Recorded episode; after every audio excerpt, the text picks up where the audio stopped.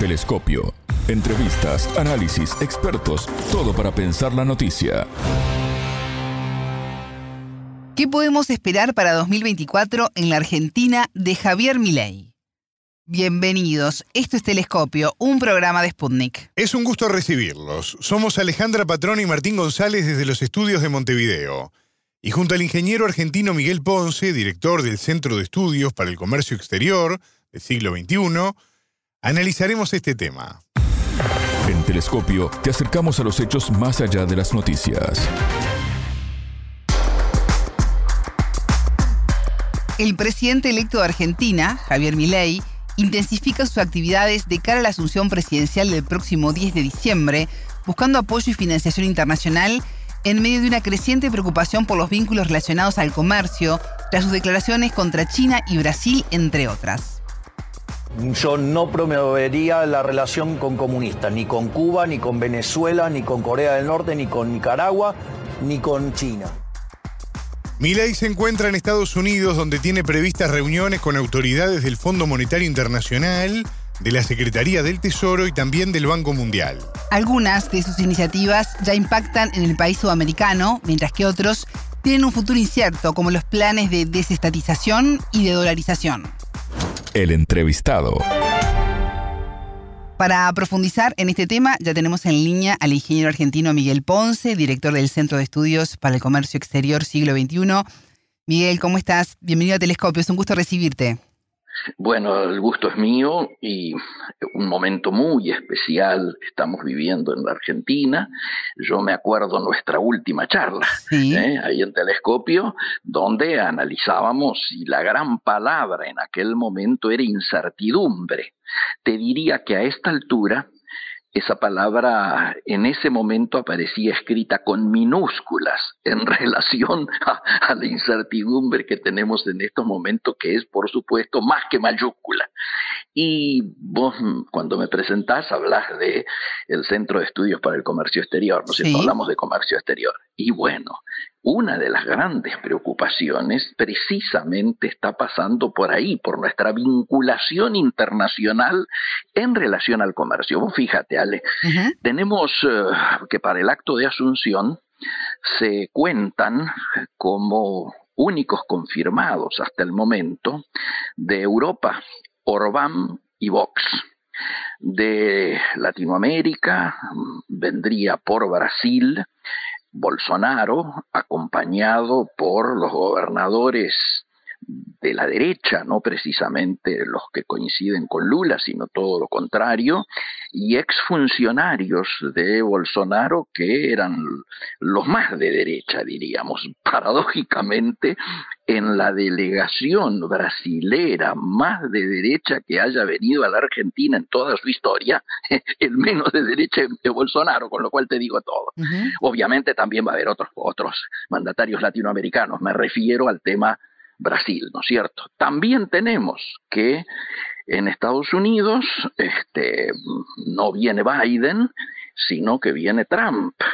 A lo mejor Trump no llega precisamente para ese momento para evitar eh, esto que está originando tanto ruido en Estados Unidos cuando acaba de empezar, hace media hora aterrizó el avión que lleva al presidente electo junto con el a potencial ministro de Economía Caputo, el jefe de gabinete, ¿no es cierto?, que va, el que sería designado jefe de gabinete y algún otro funcionario más, en un intento no solo por cumplimentar seguramente una promesa que ha hecho en términos espirituales este Milei con algún ex este, líder de la comunidad judía este, diríamos que ha muerto, ¿no es cierto?, hace unos años y que de alguna manera él se había comprometido antes de las elecciones que en caso de ser electo su primer viaje iba a ser a la tumba de, este de este referente, sino que además van a tener reuniones con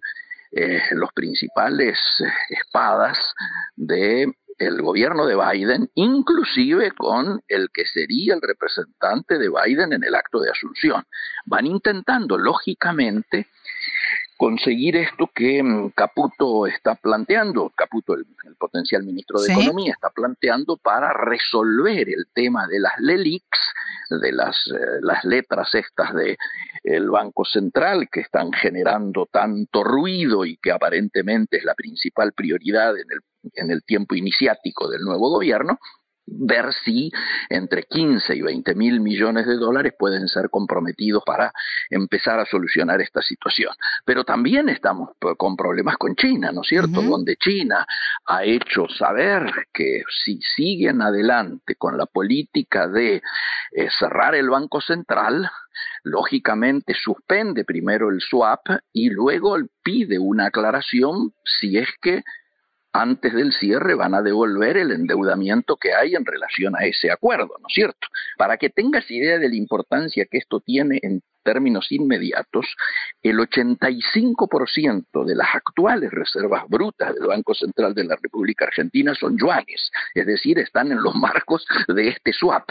Con lo cual uno visualiza y dice, a ver, nuestros principales socios comerciales, Brasil, eh, China, inclusive Estados Unidos y Unión Europea, eh, no tenemos en estos momentos, pese a los esfuerzos que está intentando, yo diría, denodadamente hacer la nueva canciller este, Mondino, ¿no es cierto?, que ha viajado este fin de semana a Brasil a reunirse un domingo en Itamaraty con el actual canciller, un ex amigo de Argentina de toda la vida, que fue embajador aquí en la Argentina, que es el actual canciller, al cual lógicamente, pensemos, Brasil va a ser la sede del G20, eh, Lula va a presidir esto y Lula está apretando el acelerador porque quiere que mientras él sea presidente pro tempore del Mercosur y tal vez en los marcos del G20 hacer el, urgente anuncio del acuerdo Unión Europea-Mercosur.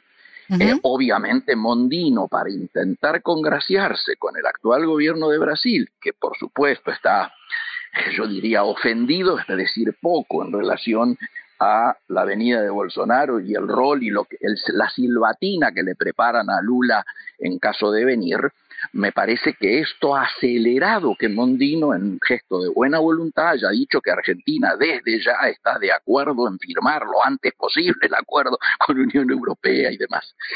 Claro, ojalá esto ayude de la misma manera que la continuidad del embajador argentino Daniel Scioli, que representa un sector del peronismo no kirchnerista, también es mirado como una muestra de hacia Brasil, porque sabemos que si bien Scioli tiene una relación fluida, tuvo una relación fluida y muy personalizada con Bolsonaro y sus hijos, pero también tiene un buen vínculo con Lula. Yo diría que Scioli ha logrado construir un muy buen vínculo con Itamaraty en su conjunto, independientemente de los colores políticos, ¿no es cierto? Entonces, esto está siendo mirado con alguna expectativa, a ver qué resultados tienen, si esto puede significar de alguna manera esclarecer los vínculos eh, comerciales y diplomáticos de Argentina, porque evidentemente todavía hacen ruido aquellas declaraciones del candidato Milei cuando decía que no se iba a juntar con Brasil ni con China porque eran países comunistas.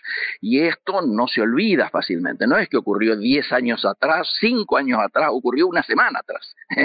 Así. Entonces, esto es lo que está intentando con mucho oficio Mondino tratar de relativizar, de dar por superada esa situación, pero claro, desde el otro lado quieren efectividades conducentes y las efectividades conducentes pasan por esto que hablaba recién. Nos llama mucho la atención que el, acto de asunción de mi ley esté eh, enmarcado en la mayor reunión de lo que podríamos denominar la internacional de la derecha en la Argentina, ¿no es cierto? Es decir, la, derecha mundial. Eh, Orbán y Vox han generado una preocupación en las últimas horas porque lógicamente el triunfo en los Países Bajos de la ultraderecha planteando explícitamente que quieren largar un plebiscito para que este, eh, todo el Países Bajos abandone Unión Europea, sumado a, Vox y sumado a Orbán, eh, se visualiza desde Europa como que hay un intento de debilitamiento de la propia Unión Europea, ¿no es cierto? ¿Por qué? Porque el planteo es ir alejando ciertos países siguiendo una suerte de lo que fue el Brexit, ¿no es cierto?, de abandonando y debilitando al bloque. En ese marco, Argentina dice que está dispuesta a acelerar el acuerdo Mercosur-Unión Europea. Parece un gesto interesante, pero que se contradice con las presencias en la Argentina de estos delegados europeos, de este presidente europeo, junto a Bolsonaro y esa delegación a que yo te hacía referencia, más lo de Trump, más etcétera, etcétera, etcétera. Nos preocupa mucho. La verdad es que estamos muy preocupados y esto genera incertidumbre como te imaginarás. Sí, Miguel, en este viaje que mencionabas de la futura canciller Diana Mondino, eh, allí entregó en Brasil una invitación para que el mandatario Luis Ignacio Lula Silva asista a la posesión de Javier Milei. Es difícil que acuda, ¿no? Milei ha dicho de todo de Brasil, de Lula, en especial de los BRICS. En este plano de intentar relativizar que tú mencionabas, ¿Recapacitará ley en sus intenciones o va a mantener su postura anti-BRICS, anti-China, anti-Brasil? Me parece que en función de los nuevos aliados, digo, muchos dicen que el gobierno de Milei, antes de asumir, ya se encuentra intervenido por Macri y el viejo menemismo, ¿no? Por los funcionarios que se han mencionado, eso podría darle algún grado de mayor racionalidad a, a estos planteos tan fundamentalistas este, expresados durante la campaña. También tenemos una situación muy delicada, que, no es un tema menor, la presencia de Mauricio Macri en eh, Qatar, tratando de conseguir fondos precisamente para este proceso de afrontar la crisis de las LELIC y resolver la situación de endeudamiento del Banco Central, para poder frenar precisamente la emisión, que es uno de los objetivos, choca con una situación internacional muy particular, porque también este, está intentando eh, Macri conseguir entre 10 y 12 mil millones de dólares, que es el mismo objetivo del viaje de Caputo a los Estados Unidos ahora junto con Milley, pero claro, en los marcos en los cuales no podemos olvidar que eh, Qatar no tiene relaciones este, diplomáticas con Israel. Se dice que desde allí se ha financiado el ataque de Hamas o a la organización Hamas, que la conducción estratégica del grupo Hamas está dentro de este, los Emiratos y que además eh, nadie se olvida el rol que jugó precisamente los Emiratos y los hermanos musulmanes en lo que fue la primavera en su momento. Tú te acordabas la primavera era musulmana, ¿no? Bueno, hace 10 años o más de 10 años. Entonces, eh, esta situación con un presidente que ha dicho que su alineamiento va a ser con los Estados Unidos y con Israel, y hace un poco de ruido y genera algún tipo de contradicción que sería importante que rápidamente se resolviera, ¿no? Mauricio Macri va a llegar este martes a Argentina, luego de haber estado en Arabia Saudita y en Emiratos Árabes. Hay quienes dicen, Miguel, que la relación con Milei no es tan buena y que hay discrepancias sobre la asignación de algunos cargos, por ejemplo. ¿Crees que logrará Macri eclipsar a Milei? Eh, ¿Quién va a mandar en el país? Bueno, hubo una, una, una oleada inicial en el cual los únicos nombres que trascendían eran exfuncionarios de Macri o pedidos por Macri. Esto originó una reacción por parte de los que desde el primer momento acompañaron a este Milley tratando de frenar esto. La, prensa encima dio a entender de que iban a empezar las pintadas, Milley al gobierno, Macri al poder, ¿eh? hecho que fue por supuesto tomado como una ironía, pero el hecho de que la primera funcionaria eh, designada haya sido Patricia Bullrich, también abonó esa tesis, por más que la designación de Patricia Bullrich ha sido contra la opinión de Mauricio Macri, y ya hay mucha crisis en el partido que, presidía antes Macri y después Bullrich en relación a estas circunstancias y a entrar o no al gobierno de Milei. De hecho, la mayoría de los gobernadores, diría la totalidad de los gobernadores de esa fuerza están en una posición antagónica y le han pedido a Patricia Bullrich que en su carácter de presidenta del PRO renuncie a esa presidencia porque no tiene nada que ver con las posiciones de los gobernadores. Los gobernadores están jugando más en una suerte de liga de gobernadores donde la mayoría la tienen los radicales, los gobernadores de la Unión Cívica Radical, pero con mucha eh, sintonía con un gobernador que, de una provincia que limita con Uruguay, como es Frigerio en Entre Ríos, y vos fíjate que acá hay muchos intereses que también están en juego, porque Frigerio en mm, Entre Ríos, más Puyaro en Santa Fe más eh, en el Chaco y eh, el, gobernador de Corrientes son los que van a manejar la hidrovía. Digo, no son temas menores ni independientes de los intereses económicos fundamentales de Argentina. Por eso es que hay que estar, eh, por eso hablábamos de incertidumbre con mayúsculas, que es lo que estamos viviendo, ¿no? Mm. Mencionabas al principio de la entrevista a Luis Caputo, posible ministro de Economía. El presidente electo Javier Milei aseguró que Caputo tiene una muñeca financiera experta para desarmar la bola de los LELIX para evitar además la hiperinflación. Eh, ¿Qué impronta le dará Caputo a la economía una vez sea confirmado en el cargo? Bueno, eh, primer asunto en la noche de ayer, en el, lo que algunos consideramos va a ser el último reportaje que, va, que ha concedido el presidente electo antes de asumir, eh, claramente dejó muy, muy, este, yo diría, de manera enfática su opción por Caputo, diciendo que nadie sabía más que él del tema de bonos, de los temas financieros, bonos internacionales, etcétera, cuando el principal o lo que él quiere eh, con prioridad encarar es precisamente la resolución de los endeudamientos internos a través de las leyes, ¿no es cierto? Dando por sentado entonces que Caputo va a hacer, la primera pregunta que todos nos hacemos es ¿quién va a manejar la economía real? Porque Caputo de la economía real, léase la producción, no sabemos quién va a estar a cargo de y cómo va a ser el comercio exterior, no sabemos si eso va a ser derivado hacia la Cancillería o no, no sabemos quién va a manejar el tema de las economías regionales eh, el tema con, de precios, todo lo que tiene que ver con la economía real le es ajeno al métier de Caputo. Por lo tanto, hay también mucha incertidumbre al respecto. A Caputo se le reconoce su expertise en la temática bonos y en la temática también de lo que fue el endeudamiento argentino, pero recordemos que en el último gobierno Macri tuvo que desplazarlo a pedido del propio Fondo Monetario Internacional por el manejo que había de este tema. Y hay muchas dudas también en cuanto a su, a ver, situación judicial, para decirlo con algún grado de prolijidad. Sí, Miguel, eh, algunos de los, de los planes del presidente electo ya impactaron en Argentina, mientras que otros encuentran obstáculos y tienen, bueno, tú le decías, un, futuro incierto, ¿no? Esa incertidumbre con mayúsculas. Pienso, por ejemplo, en el plan de estatización, en la dolarización, este, varias promesas de campaña que se van a cumplir o van a quedar en eso, se van a ir desactivando a medida que corre el tiempo. Mira, eh, eh, la palabra incertidumbre también cabe para esto. ¿Por qué?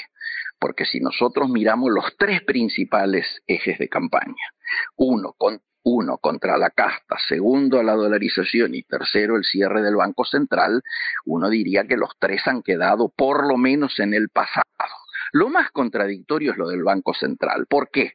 Eh, lo de la dolarización es fácil porque hasta el propio Fondo Monetario Internacional la semana pasada sacó una declaración oficial del fondo diciendo de que si Argentina, cualquiera fuera el que lo intentara, porque esto fue antes de las elecciones, quisiera llevar adelante un plan de dolarización, no iba a contar con ningún dólar del Fondo Monetario Internacional. Este es el primer tema. Segundo, dolarización sin dólares no puede hacerse, por eso esto que se está buscando va más encarado hacia el lado de las LELIC y hacia el lado de la dolarización. Pero en relación al tema del Banco Central, primero está el asunto de, ¿no es cierto?, ver eh, si se van a poder hacer los pagos de todo el endeudamiento que hay. Estamos con 64 mil millones de dólares de importaciones ya realizadas pateadas a futuro. Estamos con 18 mil millones de servicios también recibidos desde el exterior, digo, fletes, este, los usos de Internet, etcétera y demás, eh, 18 mil que también se han pateado para adelante. Más lo de los chinos, más lo del endeudamiento, más lo de la LELIX, uno diría a priori, suena a una utopía también que va a quedar como un eslogan de campaña el hecho de la cierre del banco. Pero es mucho más contradictorio esto si uno mira lo ocurrido en, las últimas horas. El propio, eh, ¿cómo es que le llaman? Oficina de prensa del presidente electo, su último comunicado, además de anunciar a dos de las personas designadas, finaliza con un renglón diciendo de que lo del Banco Central es innegociable que no es negociable. Una hora después, el propio candidato a ministro Caputo reúne a toda la cúpula de los bancos argentinos más importantes, donde sorprendió inclusive la presencia del JP Morgan, que pocas veces este, participa en este tipo de reuniones, y allí fue, por supuesto, dicho con casi con soltura, eh, Caputo dijo, olvídense el tema de dolarización y el tema Banco Central por ahora no es un tema de, que esté en carpeta ni que yo tenga como prioridad.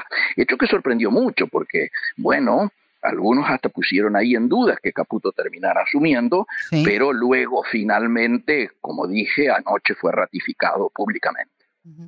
Eh, cuando analizabas el posible rol de Caputo como ministro de Economía argentino, mencionabas algo muy interesante, que es nada más y nada, y nada menos que la economía real. Eh, ¿Cómo viste la reacción de los mercados tras el triunfo de, de Milei en las urnas? La reacción de los mercados fue contradictoria, te diría fue histérica. ¿Por qué? Porque vos tenías por un lado que el riesgo país bajó estrepitosamente, que todos nuestros bonos en el exterior, nuestros papeles en el exterior mejoraron muy considerablemente, pero no solo, que todos los dólares financieros en Argentina bajaron, ¿eh? con lo cual uno diría, ese es un costado.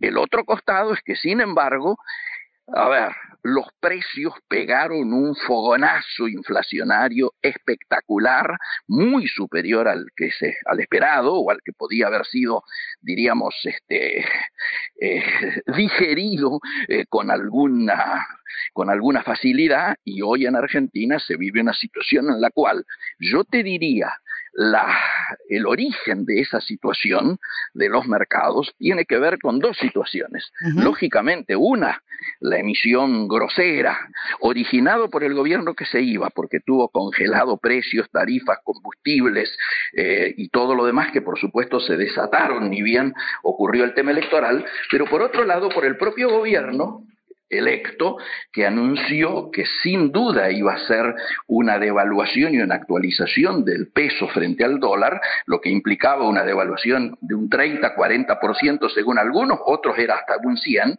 y segundo, la unificación del mercado cambiario, con lo cual esto pegó en los mercados también ampliando qué? La palabra incertidumbre. Ya estamos en el último tramo del año y ya en estos minutos de, telescopio quiero consultarte, Miguel, ¿qué podemos esperar para 2024 en la Argentina de Miley? Te dirías lo siguiente, vamos a empezar profundizando la actual situación en la cual estamos técnicamente en esta inflación, es decir, estancamiento, caída de nivel de actividad, caída de consumo, con altísima inflación. Vamos a terminar el año con un 200% de inflación, pero caminando a un casi un 300%. La primera época del año también va a ser así, va a profundizar este escenario hasta que comience, si todo anda bien, a fines de abril, la liquidación de la cosecha. Como siempre en Argentina, esperamos una cosecha. Bueno, y, y va a depender, por supuesto, muchísimo de que algunas reformas estructurales que están pendientes puedan ser encaradas con cierta racionalidad. Por eso es tan importante la definición del Parlamento, las leyes que dice el presidente electo que va a mandar el propio 11 para que haya extraordinarias y las traten, y hay que ver cómo se construyen los consensos allí. Algunos miramos con preocupación la propia construcción de esos consensos, ¿no? Miguel Ponce, ingeniero y analista argentino, director del Centro de Estudios para el Comercio Exterior Siglo XXI. Muchas gracias por estos minutos con Telescopio. Eh, Ale, vos sabés que yo estoy siempre a disposición de Telescopio, de Sputnik, así que adelante, todas las veces que sea necesario. Un gran cariño. Más allá de los titulares, analizamos los temas candentes. Hasta aquí Telescopio. Pueden escucharnos por sputniknews.lat. Ya lo saben, la frase del día la escucharon en Telescopio. Todas las caras de la noticia en Telescopio. Dando por sentado entonces que Caputo va a hacer, la primera pregunta que todos nos hacemos es, ¿quién va a manejar la economía real?